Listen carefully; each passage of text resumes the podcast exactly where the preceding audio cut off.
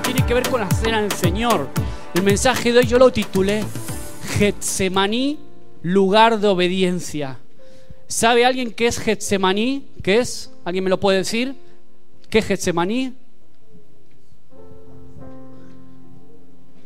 Bien, de hecho André casi dijo algo, se fue por otro lado, pero lo tocó de refilón, ¿no? Esa batalla de Jesús, muchos creen que fue la batalla más fuerte que tuvo en su interior Jesús. En ese lugar en Getsemaní es donde algunos dicen, no se jugó en la cruz tu salvación, se jugó en Getsemaní, porque fue ahí donde Jesús por un momento estuvo a punto de tirar la toalla.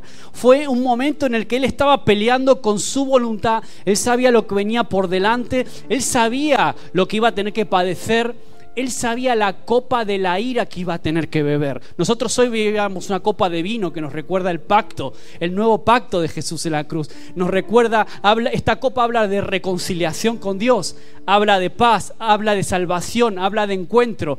Pero la copa que tenía que beber en ese momento Jesús en Getsemaní era una copa muy amarga. Era una copa que contenía toda la furia de Dios por el pecado del ser humano, por el pecado tuyo y el mío. Era una copa de la ira de Dios.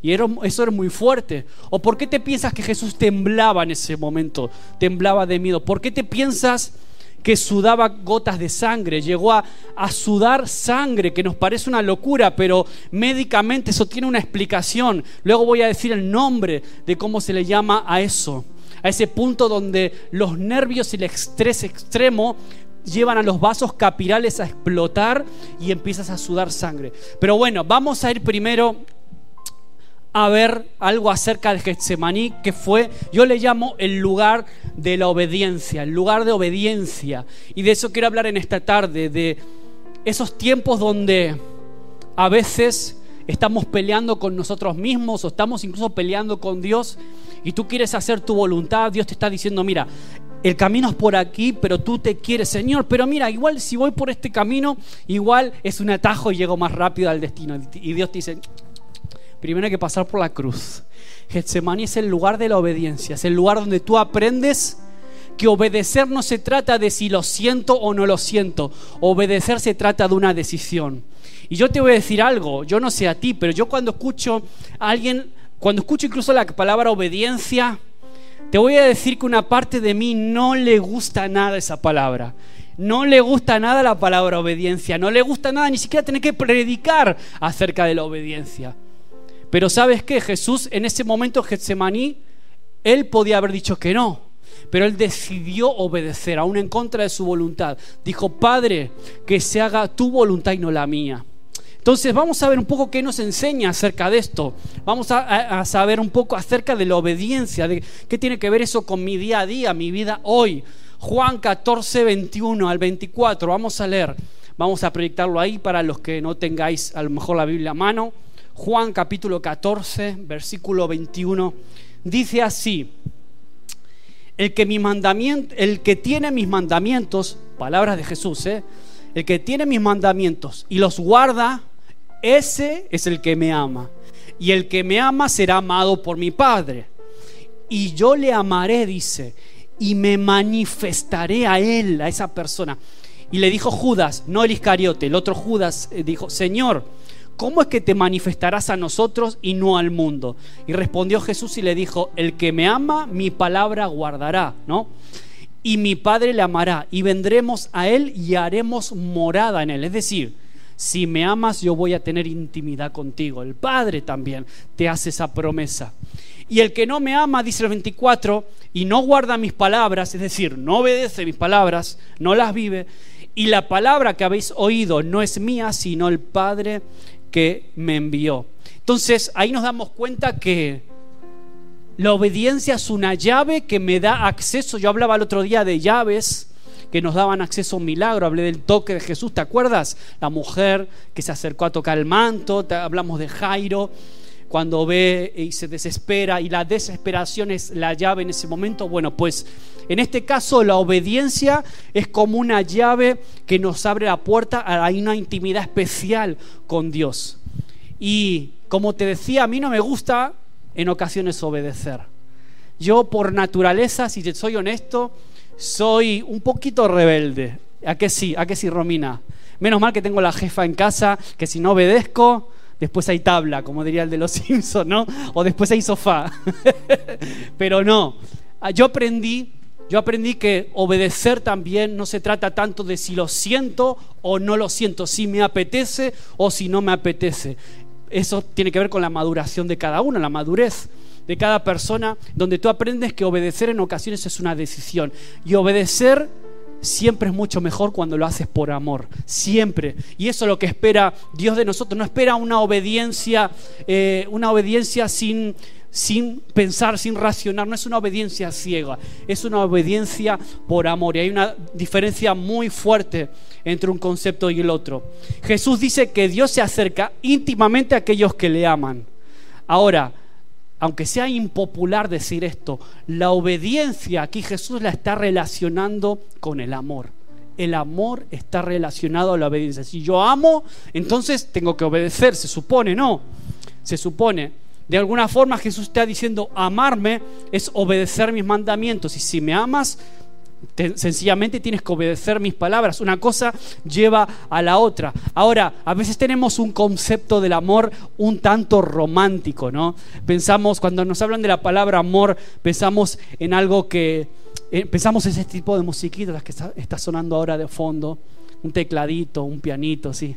Así, pensamos en eso cuando hablamos de amor pero a veces ese no es el tipo de amor exactamente que Dios espera de nosotros. Leí una frase esta semana que decía, nuestra salvación no depende de nuestra perfecta obediencia a los mandamientos de Dios, sino por gracia de aquel que obedeció perfectamente en nuestro lugar, Jesús.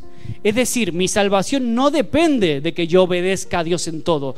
No obedezco para ganarme el favor de Dios o la salvación, como dirían algunos, sino que es al revés obedezco porque yo he sido salvo y porque Dios me amó primero. ¿Entiendes la diferencia? Eso lo cambia todo, porque una obediencia ciega para ganarte el favor de Dios o para intentar encontrar la salvación, eso es religión. Eso es religión. Sino que es más bien al revés. Obedezco porque Dios me salvó y me amó primero.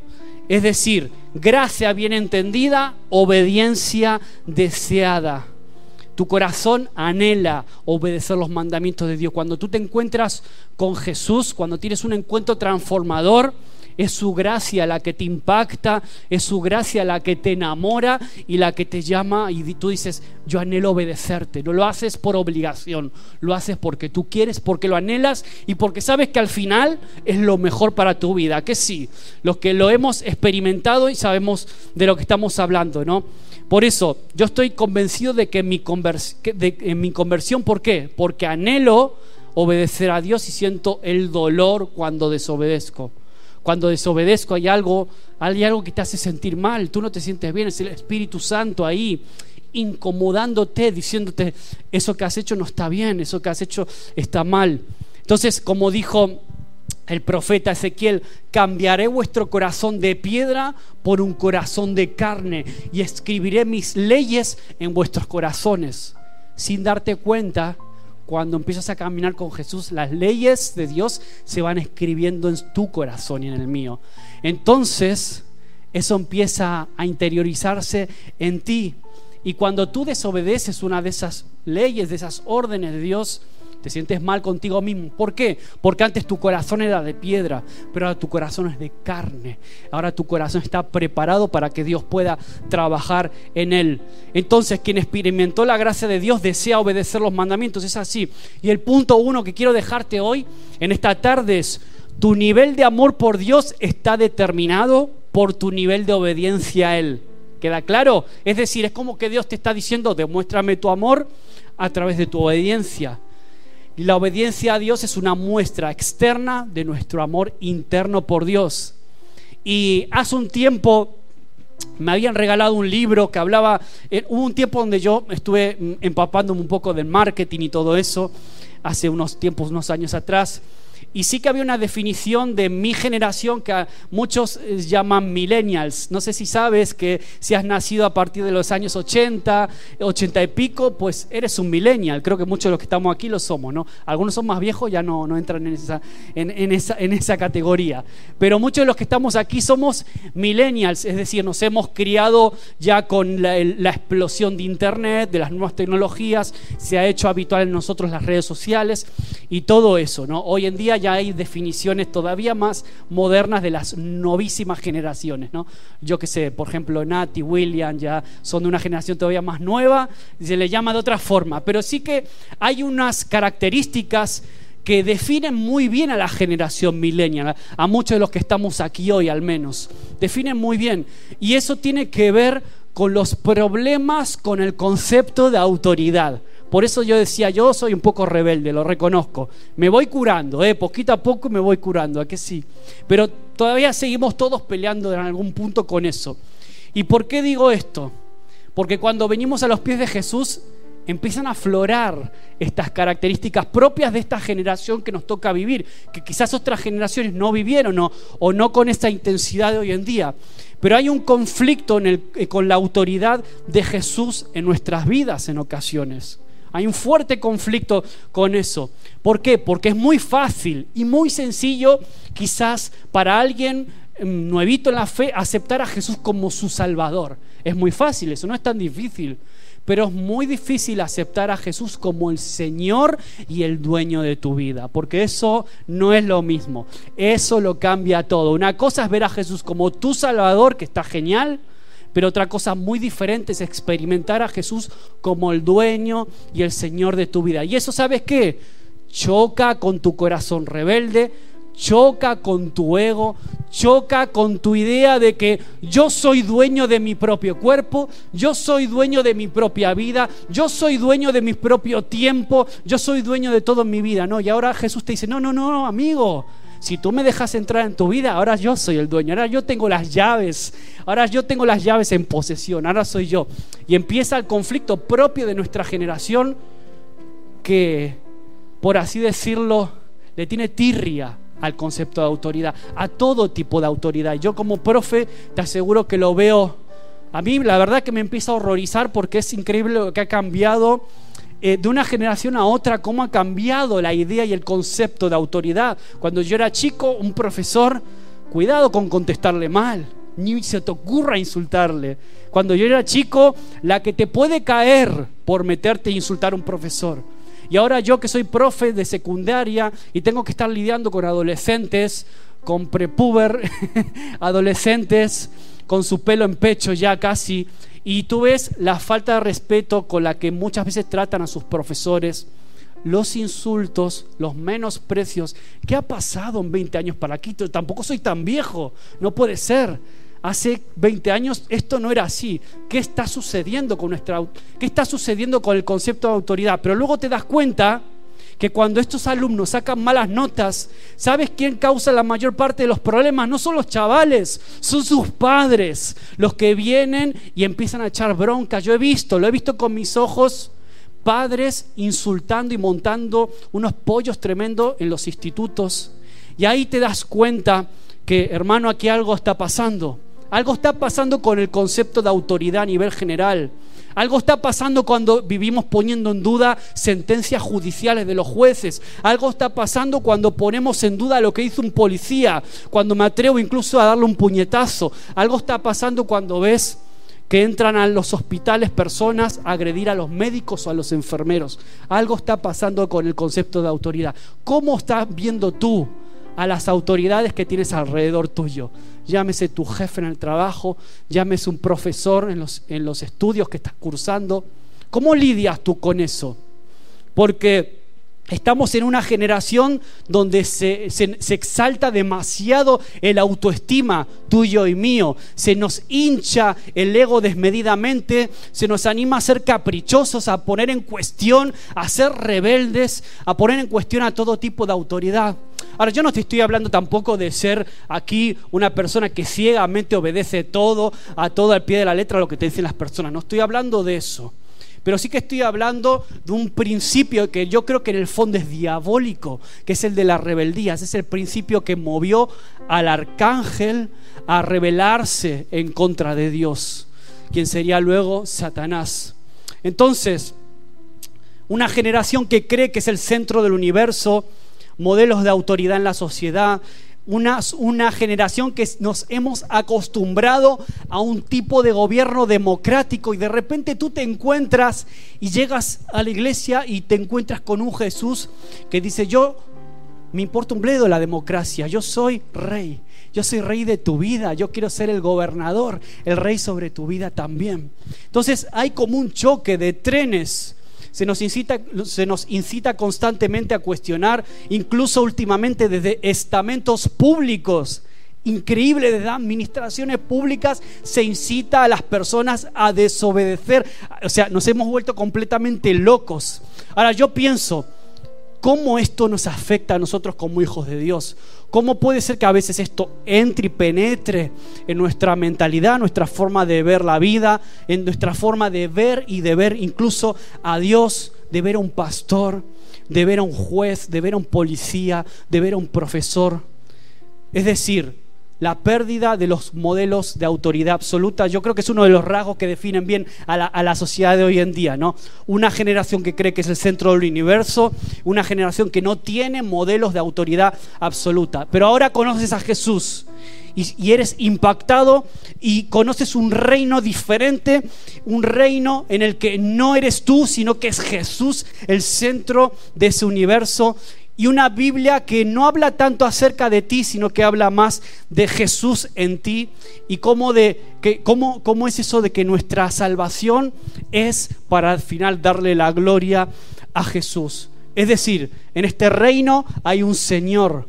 Este no es un reino quizás democrático, quizás no se rige por esos valores, es un rey absoluto, pero es un rey absolutamente bueno. Esa es la diferencia. Amén. Entonces, es fácil aceptar a Jesús como Salvador, pero a veces hay un conflicto con el concepto de Jesús como Señor de mi vida. Porque si yo digo que Jesús es el Señor de mi vida, eso me lleva a veces a tener que romper con cosas que a mi voluntad le gustarían hacer, o a mi carne, o por mis caprichos, por mis gustos.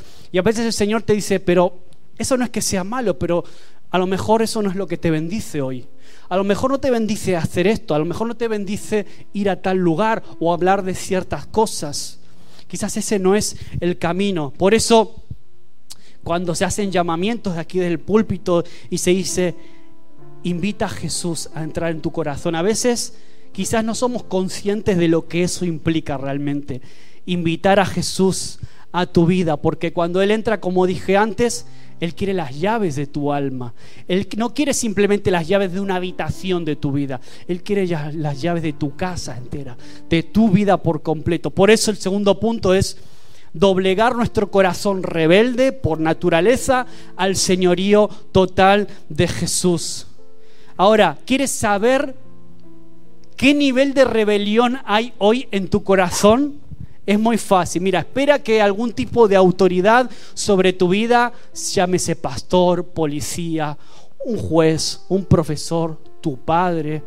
Espera que cualquier tipo de autoridad te diga que no a algo que tú deseas. Entonces ahí vas a ver la verdadera naturaleza de tu corazón. ¿Tiene Dios autoridad suficiente sobre tu vida para que aceptes un no de su parte?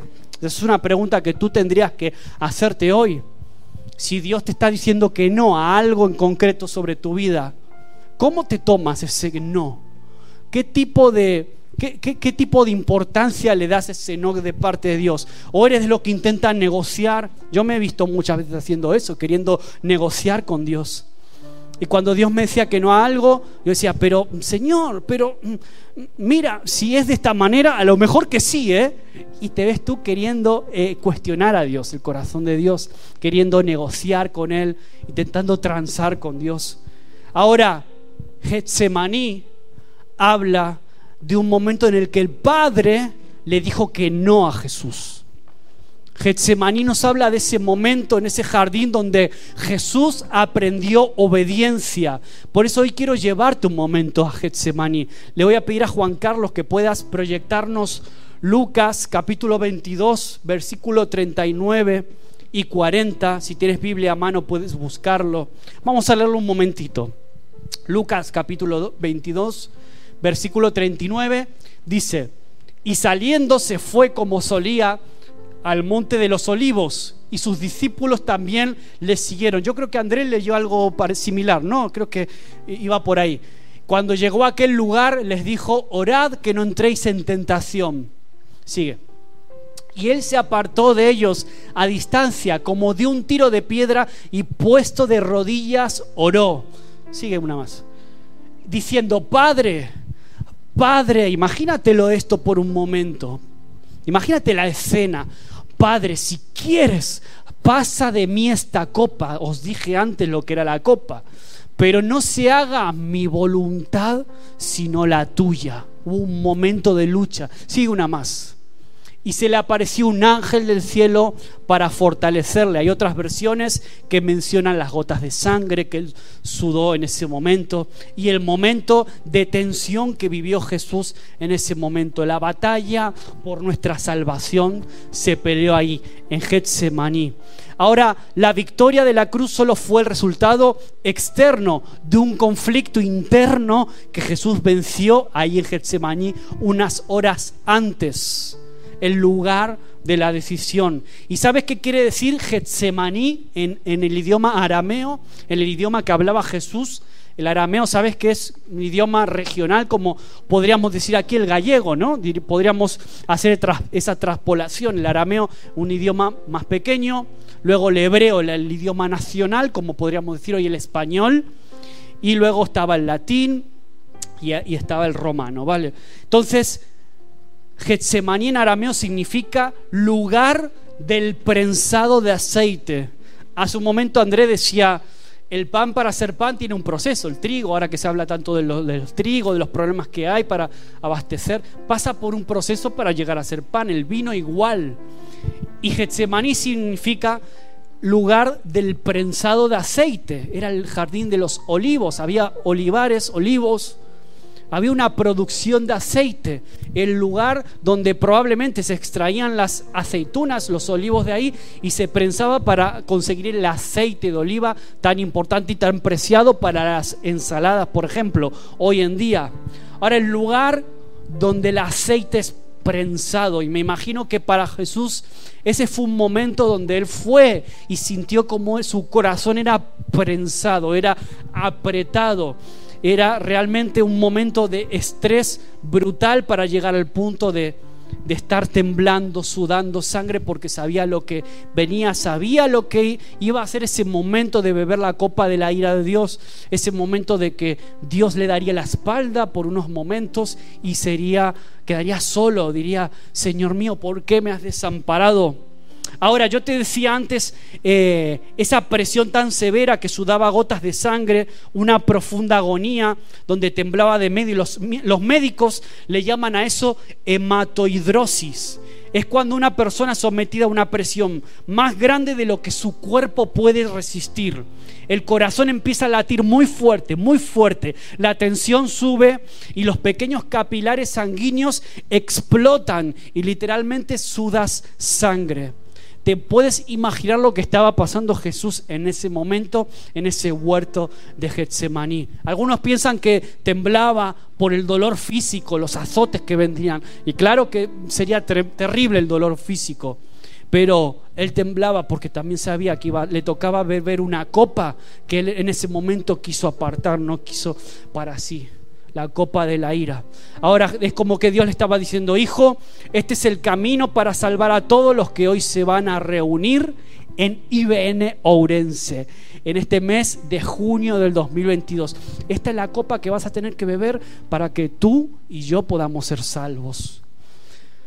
Y el hijo, y el hijo Jesús dijo, Padre, si puedes pasa de mí esta copa, como leamos antes. Ahora Jesús no era, no era masoquista no deseaba experimentar ese momento, ese mal trago de la ira de su padre. Y por eso le dice, pero Pero Dios, no hay otra manera, parafraseando las palabras de Jesús, no es posible pasar esta copa, no es posible, no hay otra manera para llegar, para salvar a esta gente.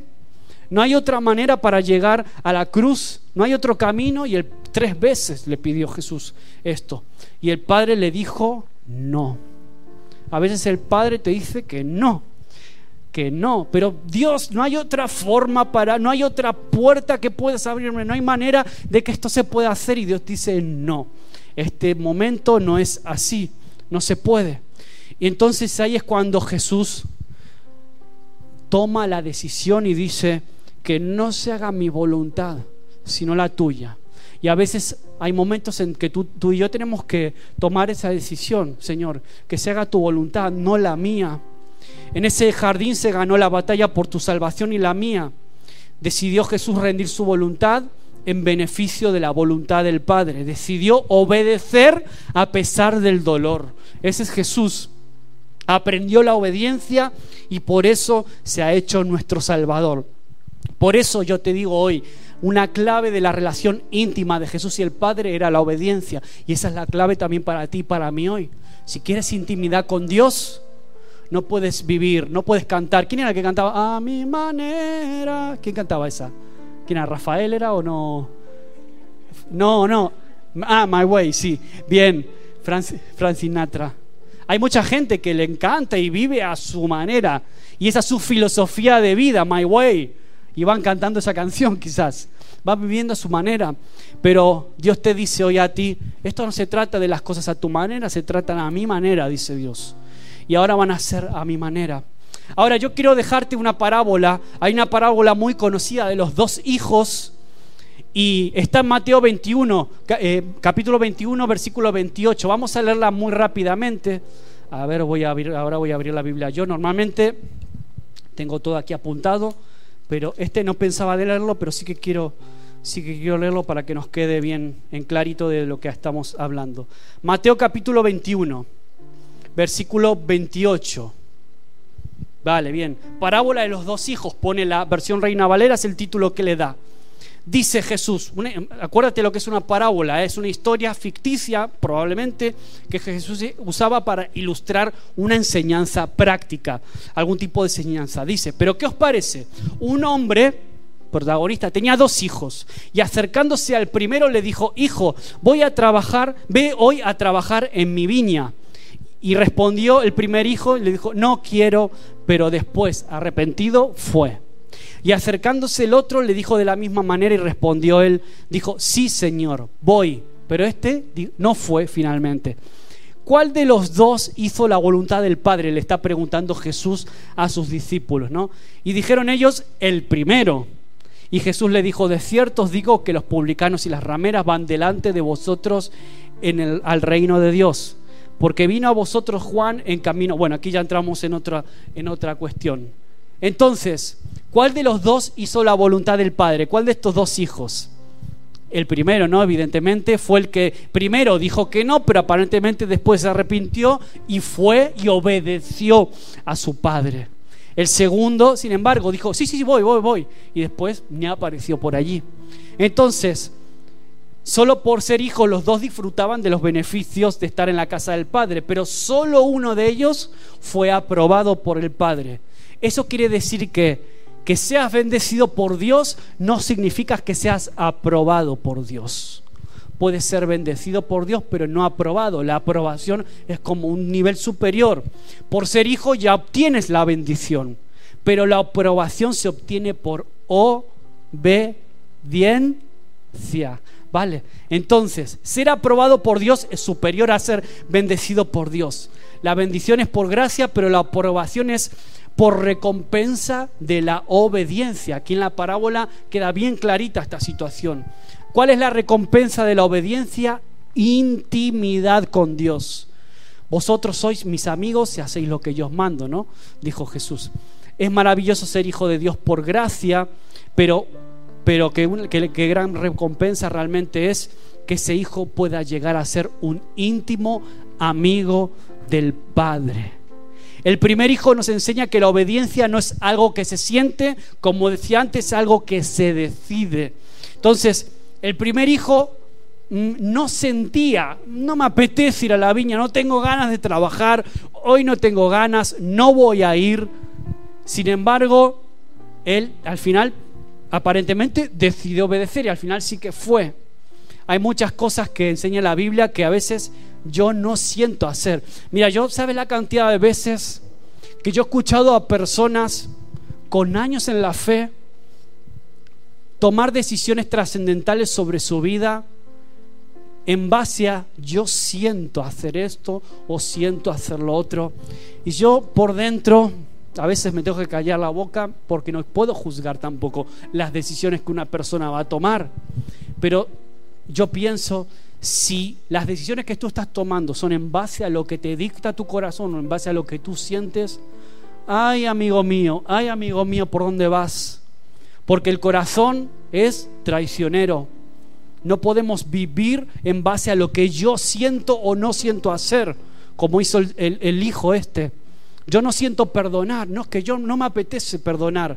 Yo a mí no me apetece ser generoso, no me apetece ser compasivo por naturaleza, no me apetece, no siento hacerlo. Pero sabes qué, yo muchas veces tengo que romper con eso, con lo que Maxi siente y decir yo te obedezco y lo voy a hacer, aunque no sienta hacerlo, lo voy a hacer por obediencia a ti. Y yo he aprendido algunas veces unas cuantas lecciones con eso.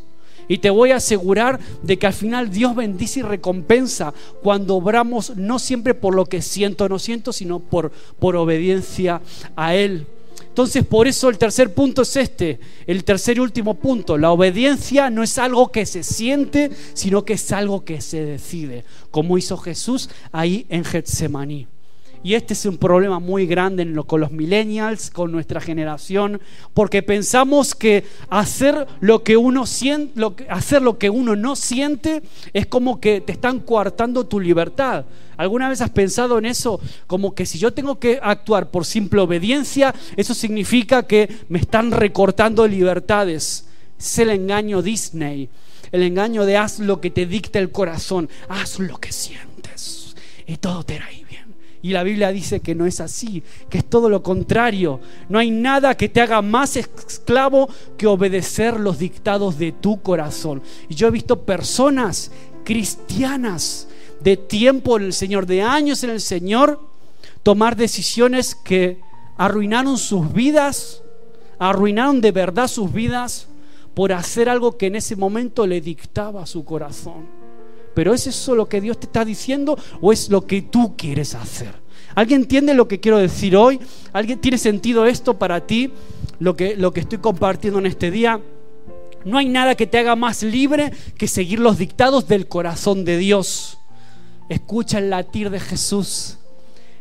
Eh, en la primera canción me encantó, yo sí quiero verle. ¿Para qué quieres ver a Jesús? Yo quiero ver a Jesús para conocerle y para que mi latir y mi sentir esté de acuerdo al sentir de Él, porque yo sé que Él quiere lo mejor para mi vida. El segundo hijo de la parábola dijo, sí, sí, sí, yo voy, voy a la viña, no te preocupes, yo voy. Pero al final, ¿qué hizo? No fue. Que vaya otro, habrá pensado él. Es decir, puso su voluntad por encima de la voluntad de su papá, de su padre, y no lo obedeció. Es decir, es posible llamar Señor a Jesús, decirlo de labios, pero que tu corazón no esté rendido al señorío de Jesús. Y de eso va esta, este, este mensaje que quería, esta reflexión que quiero compartirte. Qué bonito es entregar a Jesús tus pecados, pero cómo duele a veces entregarle a Jesús tu voluntad. Eso lo cambia todo.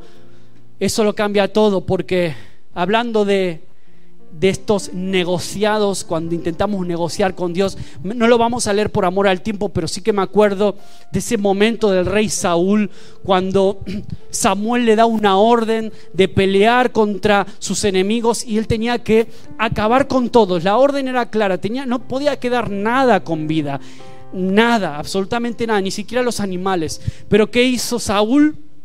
Acabó con los enemigos, pero se quedó un botín se quedó algunos cuantos animales por ahí. Habrá dicho Saúl, bueno, pues Dios no dirá nada si me quedo con un poco de recompensa para mi pueblo. Desobedeció el mandato de, de Samuel de parte de Dios y luego Samuel aparece Pero ¿por qué Saúl no obedeciste una simple orden? ¿Por qué no fuiste capaz de obedecer? ¿Qué son esos balidos de esas ovejas? ¿Qué son ese ruido de animales que escucho por ahí por el fondo? Saúl empezó a cavarse su propia tumba cuando empezó a desobedecer en cosas aparentemente pequeñas, aparentemente no eran relevantes. Él habrá pensado, pues no debe tener mucha importancia que yo me quede con algunos animales, ¿para qué Dios va a querer que acabe con todo? Empezó a intentar negociar, empezó a intentar querer hacer las cosas a su manera, a su manera. Entonces, en algún punto Jesús te dice hoy, yo quiero tu obediencia, no los sacrificios. En ese momento Saúl incluso como vio que tardaba el profeta y no llegaba Samuel, decidió él hacer el sacrificio que le tocaba al profeta hacer a Samuel. Samuel viene y se lo reprocha. Pero ¿por qué te adelantaste? ¿Por qué haces las cosas a tu manera? ¿Por qué no me esperas? Y de alguna forma Jesús te está diciendo hoy a ti, a mí, yo quiero, no quiero tus tus sacrificios. Yo prefiero, ¿sabes qué? Tu obediencia.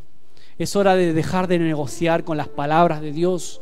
Cuando Dios te habla y te está dando una orden, aunque vaya en contra de tu voluntad, ten cuidado con eso porque Quizás el Señor te está invitando hoy a un lugar de intimidad, a crecer en este, este mes de junio del 2022. Te está diciendo, hay un nuevo nivel de intimidad que yo quiero que entres. Hay una nueva etapa para tu fe hoy. Pero ¿sabes qué? Hace falta que entres en Getsemaní. Hace falta que estés dispuesto a estar en Getsemaní. A veces vienen momentos de prensa sobre nuestra vida donde somos prensados como fue Jesús en ese huerto. Y a veces pensamos, Señor, ¿por qué? Y no nos damos cuenta que es parte del proceso y que Dios está queriendo sacar el mejor aceite de ti. Está queriendo sacar el mejor aceite incluso, incluso para ungir y bendecir la vida de otros. Y lo compartía esto el domingo pasado. Por eso, ¿qué vas a hacer hoy? Dios te está hablando y te está diciendo quizás corta esa relación tóxica con determinadas personas o determinada persona no puedes vivir de esa manera, no puedes seguir así, no puedes eh, seguir con esas amistades que quizás tienes, no puedes eh, dejarte ser arrastrado por malas amistades, por malas influencias. Tienes que cortar con determinado pecado, quizás. Yo no sé lo que Dios puede estar hablándote a ti. No sé qué, qué puede ser eso, significar esto para tu vida. Pero sin duda Jesús quiere llevarte a Getsemaní es un lugar que Él conoce, es un lugar a veces de dolor, de mucho dolor. Él ya lo conoce porque ella lo padeció y ya lo pasó. Yo sé lo que es renunciar a algo que amas, pero al otro lado está la vida que quiero darte, te dice el Señor hoy en esta tarde. Te dice Jesús, yo sudé gotas de sangre cuando el Padre me pidió algo que yo no quería hacer. Vamos a ponernos de pie, le voy a pedir a Andrés que pueda pasar al frente, que pueda pasar aquí al teclado. Mientras piensas en esto, en esa sangre que ya Jesús no estaba derramando en la cruz, sino antes estaba derramando en ese huerto en forma de sudor, gotas de sangre que caían porque sabía que iba a beber una copa de la ira de Dios, que iba a estar bebiéndose tu pecado, bebiéndose el mío. Sabía que él iba a tener que obedecer al Padre aunque no quería hacerlo en un primer momento y quizás hoy te está hablando hoy a tu vida y a la mía y nos está haciendo un llamado y un desafío a obedecerle con todas las consecuencias. Quizás hoy sea un tiempo o estés viviendo un tiempo de dolor, un tiempo donde tu alma es prensada, es apretada, es puesta en estrés. Quizás en la intimidad de tu cuarto, de tu habitación, has llorado en tu cama, has llorado por situaciones que te provocan dolor, situaciones que todavía no, no se han arreglado en tu vida. Quizás estás viviendo algún sentido una situación de estrés. Yo quiero decirte que es el prensado del aceite que va a bendecir tu vida. Yo quiero decirte que Dios está preparándote para que tú tengas más intimidad con Él, para que puedas romper con la rebeldía que pueda haber en tu corazón, si es que todavía la hay, que puedas romper con el orgullo, el ego, con el yo vivo a mi manera y puedas pasar a vivir a la manera de Dios. Él quiere bendecirte, Él te ama, Él no quiere que obedezcas ciegamente, Él quiere que obedezcas por amor, porque Él te amó primero, porque Él obedeció la voluntad del Padre y te amó primero y abrazó la cruz, abrazó esa cruz, abrazó esa cruz de vergüenza, abrazó esa cruz de dolor. Y si hay alguien en este lugar que todavía no tomó la decisión, de acercarse y de decirle sí a Jesús. Quiero vivir por ti porque tú me has amado primero. Que puedas hacerlo, que no te vayas de este lugar sin tomar esa decisión. Y si hay alguien aquí en este lugar que lleva años viviendo a su manera, tomando decisiones por lo que siente, tomando decisiones basadas en sentimientos, en pálpitos de su corazón, pero no en lo que Dios dice. Yo te animo que todavía estás a tiempo. Todavía es el, es el, tiempo en el que tú puedes hoy entregarle tu vida a Cristo, dejarle a Él ser el Señor de tu vida de verdad y que Él pueda palpitar por ti, que Él pueda guiarte, que el Espíritu Santo pueda derramar su aceite sobre tu vida y pueda ungirte y pueda preparar tu corazón para que empieces a sentir como siente Él, para que empieces a ver a las personas como las ve Él, para que no tengas problemas con la rebeldía de tu corazón, porque tu corazón ya no es un corazón de piedra, ahora es un corazón de carne. En el nombre de Jesús. Perdónanos, Señor, porque tantas veces vivimos con el corazón endurecido, endurecido frente al dolor que te provoca el pecado, la desobediencia, la rebeldía. Perdónanos, Señor, porque tantas veces caminamos conforme a nuestra voluntad y no conforme a la tuya. Este es tiempo en el que nos llamas a un nuevo nivel de intimidad contigo, Señor. Gracias Señor porque hoy tengo oportunidad de acercarme a ti y que tú no me señalas, sino que tú estás dispuesto a abrazarme y a llevarme por un nuevo camino. Quizás hay personas en este lugar que están luchando con decisiones que tienen que tomar, Señor. Dales descanso en este tiempo. Que ellos puedan basar sus decisiones no en sus caprichos, no en lo que ellos piensan o sienten, sino que tu Espíritu Santo puedas guiarle y poner la convicción para que tomen el camino correcto en el nombre de Jesús. Tú quieres guiar en, esta, en este día a todas personas a un nuevo nivel de intimidad contigo, Señor. Gracias por esta tarde, gracias por tu palabra que en ocasiones es dura, nos confronta, nos confronta con nuestra rebeldía, nos confronta con nuestro corazón duro, nos confronta con nuestros caprichos, con nuestra tendencia a vivir a nuestra manera, Señor, pero queremos aprender a vivir a la tuya en este día. Señor, gracias por esta familia que tenemos aquí. Gracias por esta iglesia, por este puñado de hermanos, de hijos e hijos tuyas, Señor, que nos orienta, nos ayuda, Señor, cuánto nos agrada también estar en familia, cuánto nos agrada, Señor, estar con personas que te conocen, que nos pueden aconsejar, que nos pueden orientar, que pueden orar por nosotros, que desean nuestro bien, Señor. Ayúdanos a entrar en confianza más los unos con los otros, a estar en relación más estrecha los unos con los otros. Ayúdanos a bendecir la vida de los que están cerca nuestro ahí fuera, Señor, compañeros trabajo, familia, amigos, contactos. Ayúdanos a ser de bendición para sus vidas, a hablarles de un Jesús que quiere ser el Salvador y el Señor de sus vidas. De un Jesús dispuesto a amarles, a abrazarles, a caminar con ellos. Señor, gracias por esta tarde que nos regalas.